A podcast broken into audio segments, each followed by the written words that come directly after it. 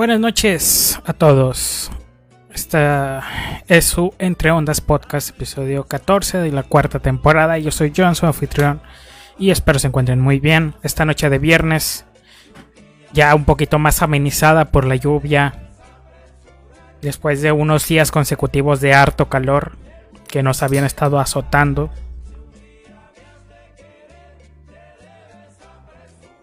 En fin, un viernes un tanto extraño, no, no lo siento viernes si me lo preguntan, pero bueno, aquí estamos una semana más. Es para descansar, ¿no? Exacto. Este Aprovechen si mañana les dieron el día del trabajo para que queden en su casita a descansar. Y pues qué bueno que llovió, ¿no? Con la alerta de sequía, esperamos que la lluvia sea suficiente, que parece que no. Esperamos que llueve llueva toda la semana para que... Sí, usted eh, ponga, ponga todo de su parte para que así sea, encomiéndese a la deidad o fuerza eh, que usted crea para que pues... Yo estoy esperando con mucho ahínco a que López Obrador bombardee nubes, mande a la semana a bombardear nubes para que llueva, por favor. Pues sí, ¿no? O sea, si ya lo hizo una vez... Me explico que se tenía que haber nubes primero para que lloviera y ya hay nubes. Ajá. Por favor. Adelante, adelante.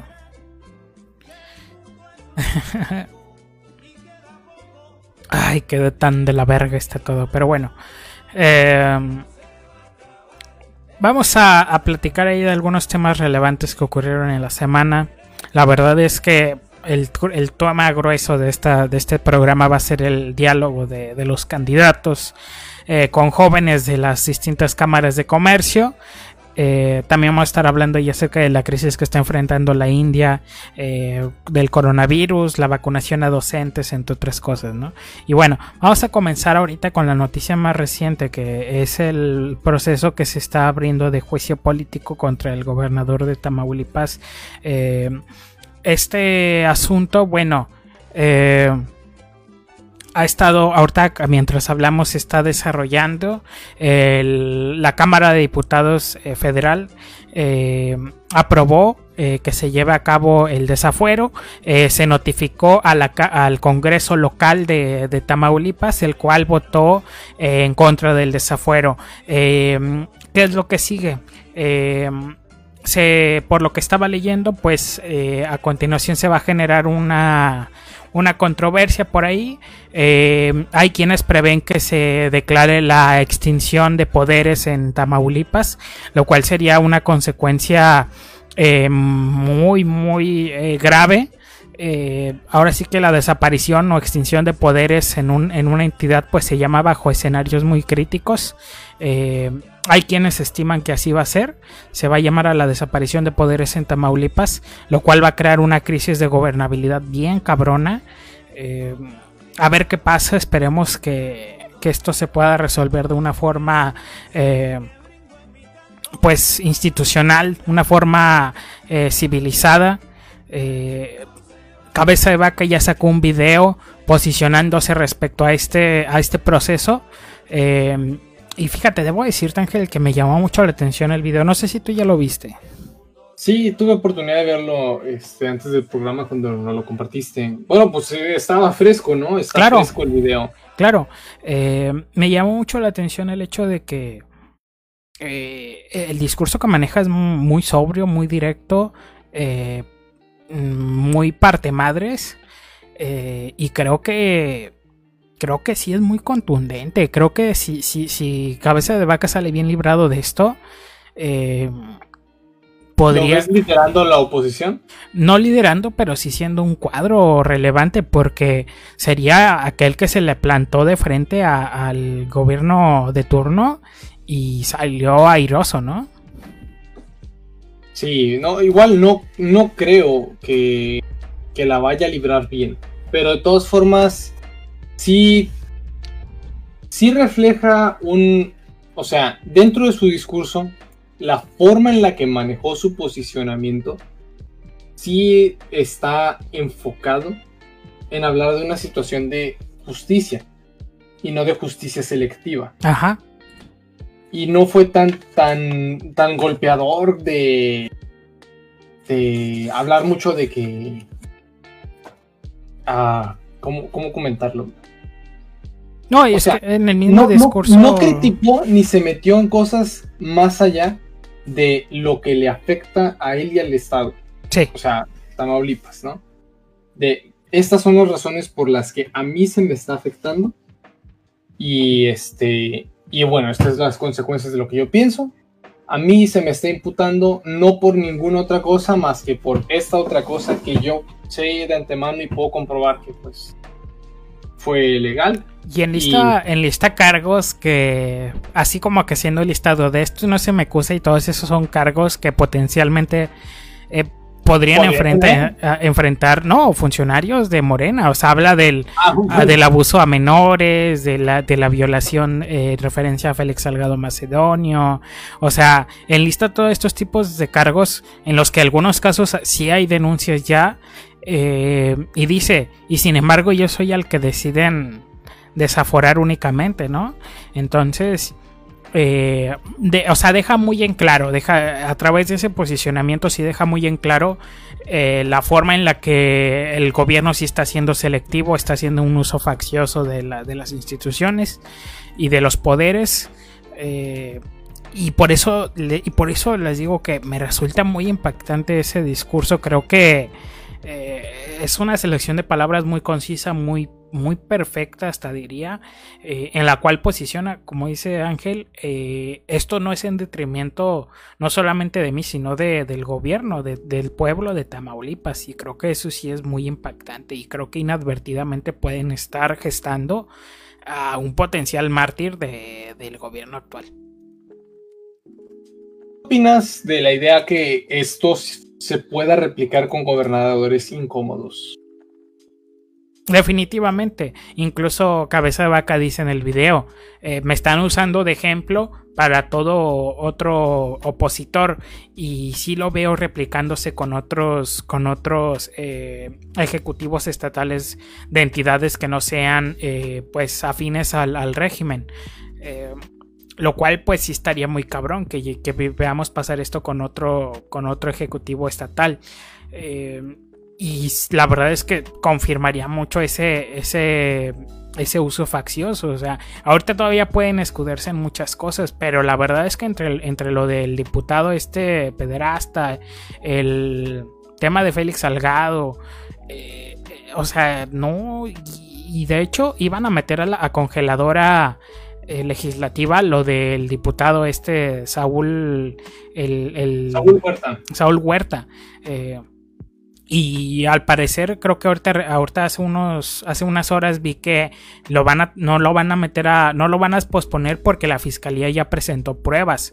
Entonces, fíjate, de ese nivel está el pinche uso faccioso. Y yo creo que dice más de, de, de, de quien quiere actuar como juez, juzgado y, ejecutor que, que, que este güey, ¿no? Sí es, es, algo que... Porque ¿cómo te sacudes eso? O sea, le, les enlistó todos los que tienen pedos bien cabrones en la 4T y, y ¿cómo te sacudes eso? Que, que, hay que recordar, o sea, muchos de estos casos es porque o tienen fuero o tienen algún favor político. Ajá. Porque finalmente, si Salgado Macedonio jamás se ha presentado a un juzgado, porque tiene fuero. Ha tenido fuero todos estos años porque sea por un cargo de elección popular o por una plurinominal, ha estado ahí. Y entonces, pues no se le puede enjuiciar. Entonces, ah, bueno, entonces si, si ahorita para esto vamos a darle desafuero express, pero ¿y lo demás? Entonces, este, sí se siente mal y se siente feo que eh, o sea, se ve la cargada, pues. Y la situación es, o sea, la situación que más me incomoda a mí es que sea esto un ejemplo para, pues para desincentivar que, que, que, que, puedan estar en contra del presidente o, o que fregados, ¿no? O del movimiento, ¿no? Sí, o sea, que ya el simple hecho de no compartir una estrategia, no querer no compartir eh, una ideología, eso ya te lleve a, a ese tipo de consecuencias. Está cabrón porque pues incluso usa el término. Eh, ser opositor te vuelve enemigo del Estado, lo dice cabeza de vaca. Y la verdad es que si, si, siguen con esto, pues así van a quedar, como que pues aquel que esté en contra, pues... Y, finalmente están abriendo la puerta a ellos inadvertidamente a los mártires. Ajá, exacto. De, nuevo, eh, esto puede llevar eh, obviamente ya en últimas consecuencias, incluso a, movimientos clandestinos. Y si no me creen, pues vean qué pasó cuando la guerra sucia de Echeverría, ¿no? Pues inadvertidamente llegó a la, a la producción de, de, células clandestinas que operaban pues eh, desde las sombras.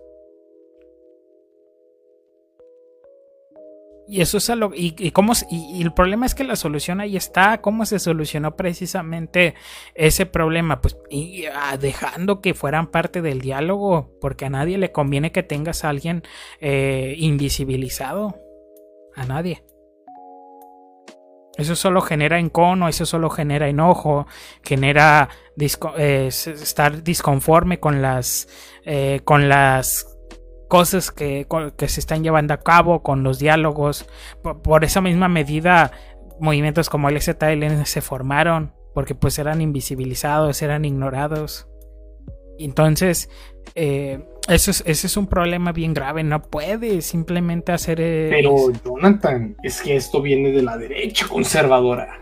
Eh, ahora, exacto, ese es otro problema bien grave, que a, que a que ya nada más estás en desacuerdo y eso te vuelve inmediatamente un, un, derefacho, incluso usan, y también últimamente toda la, perrada de, de que está eh, en ultranza para a favor de la 4T, pues te inmediatamente te, te, designan como no, tú eres un facho y yo, estás usando esa palabra con una ligereza de la que no tienes ni idea, o sea, no sabes eh, la gravedad de usar una palabra como esa.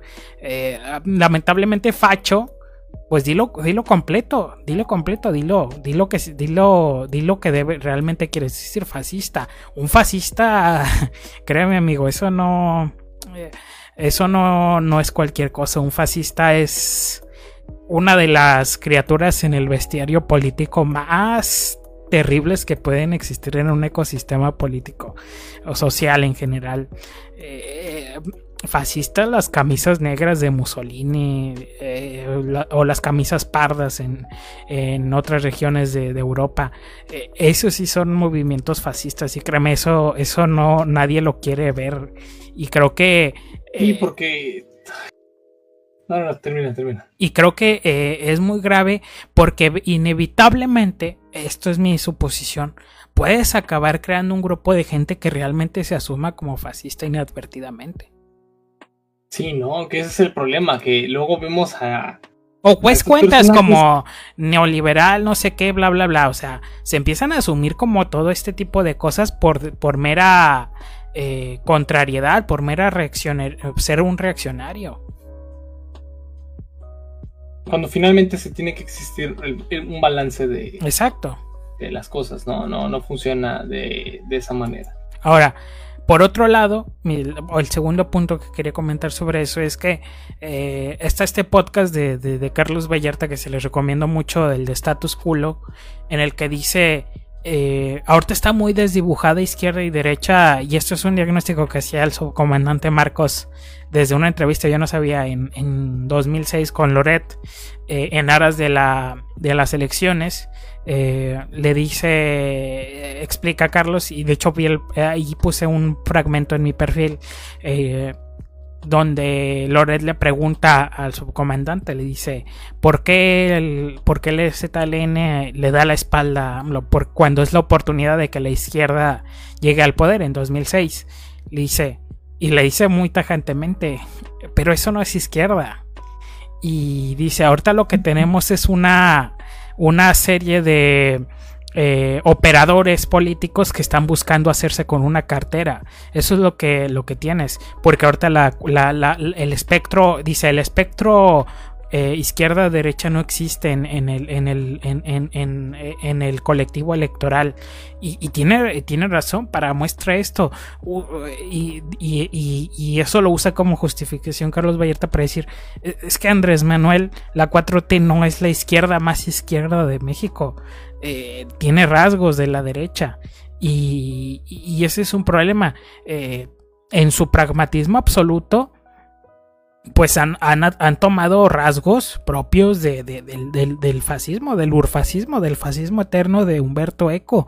Ahora, eh, a mí me gustaría que creo que sería mucho más acertado que Frena dijera, le dijera las cosas por su nombre correcto. Si le si dijeran que AMLO es un fascista, pues eso, eso haría más clic y sería un poco más acertado exagerado en este punto actual en el tiempo, pero es un protofascista en todo caso. Sí, porque al final del día no queremos, no queremos solucionar las cosas ya cuando haya, cuando ya esté feo, ¿no? Sino queremos evitarlas desde antes. Ajá, porque es que sí me llama mucho la atención eh, lo obtuso del diálogo. Digo, si vas a ponerte a reaccionar a un nivel frena, pues no usa el adjetivo correcto al menos, ¿no? Sí. Porque comunista, comunista, perdóname, no es. O sea, eh, hay que estar. Izquierda, no. Hay que ¿A estar. favor del aborto? No. Ajá. ¿A favor de las drogas? No. Ajá. Eh, ¿Derribó el outsourcing por completo? No. Eh, no. ¿Dio poder a los sindicatos? No. Entonces, eh, hay que tener mucho cuidado con las palabras y la ligereza con la que se usan. Entonces, por eso digo que inadvertidamente con este discurso que se, que se armó, no sé si se lo armarían a cabeza de vaca, creo que inadvertidamente sí puede estar perfilándose un, un mártir baluarte de la oposición eh, contra el contra el gobierno en turno. Entonces hay que tener ahí este estar atentos. Yo, yo al menos eh, sí creo que pueda pasar. Y pues bueno, ¿no? Digo, ahora, ojo, no estoy defendiendo cabeza de vaca. Si tiene crímenes, que los enfrente, pero que sean parejos. Aquí lo, aquí lo que se está criticando es el doble rasero.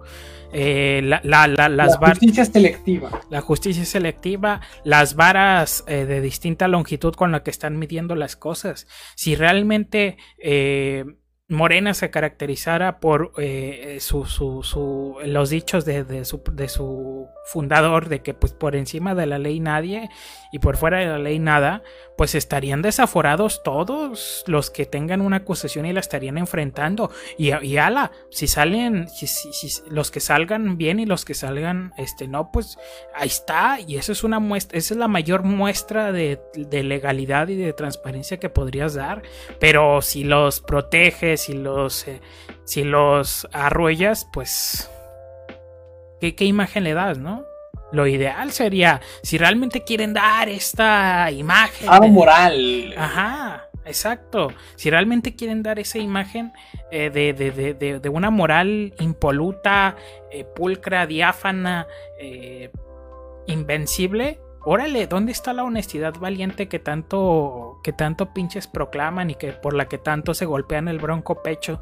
¿Cómo puedes tener algo tan eh, tan disonante como decir que somos el gobierno más transparente y estar reservando información de múltiples cosas por 5 o 6 años. ¿Dónde existe el ejercicio de la transparencia ahí?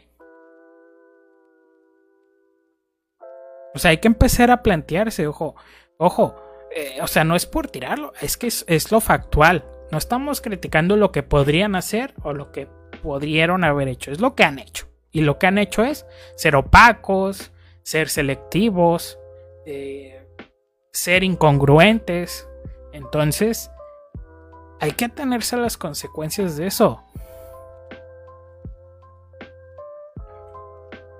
Entonces, si realmente fueran tan protectores de la justicia tan apegados a, una justicia de verdad, pues estarían desaforando a como van a los que tengan acusación dentro y, y, en otros partidos, que a fin de cuentas para eso son, son primera fuerza en Congreso.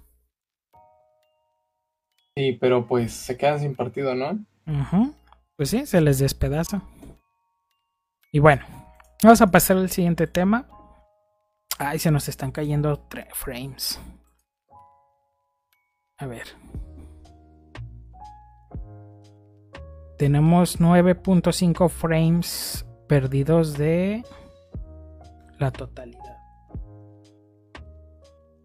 Vamos a esperar un segundito a ver si se normaliza. Entonces voy a poner. medio, medio chafeando el internet, ¿no?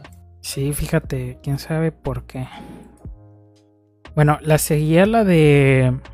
Ya nos detectó gobernación, güey. Ya nos.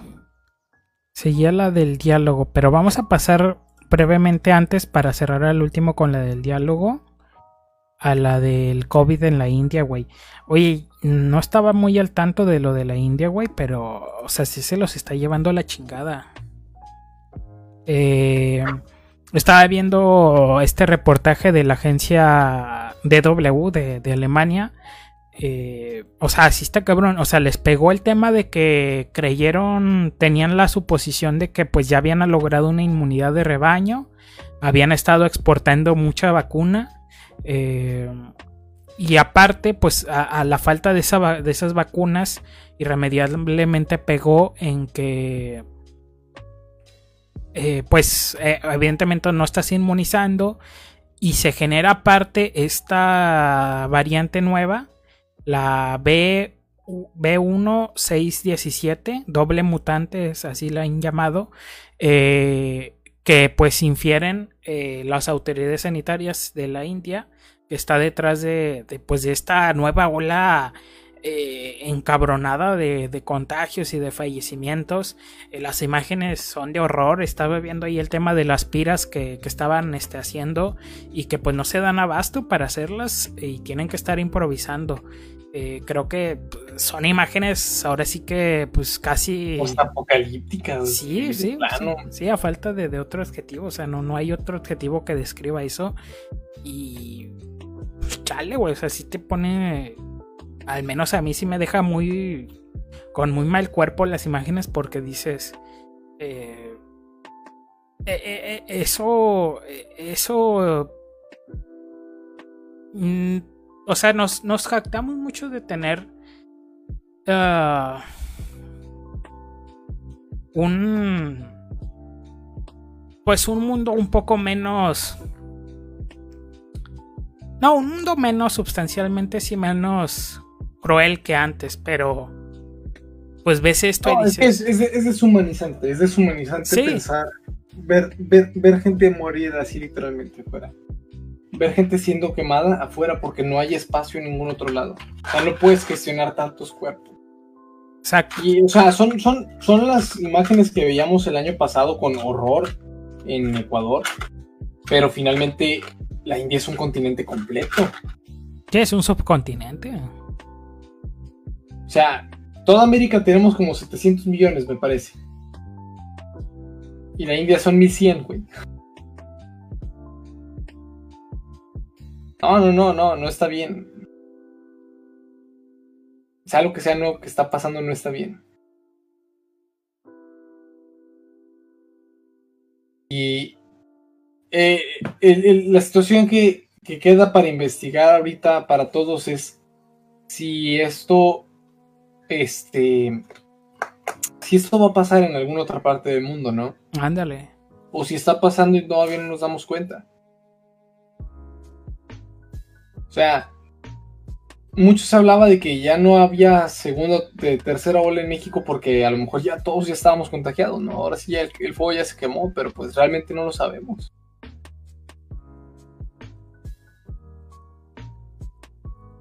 Obvio queda combustible, personas sanas que se puedan consumir.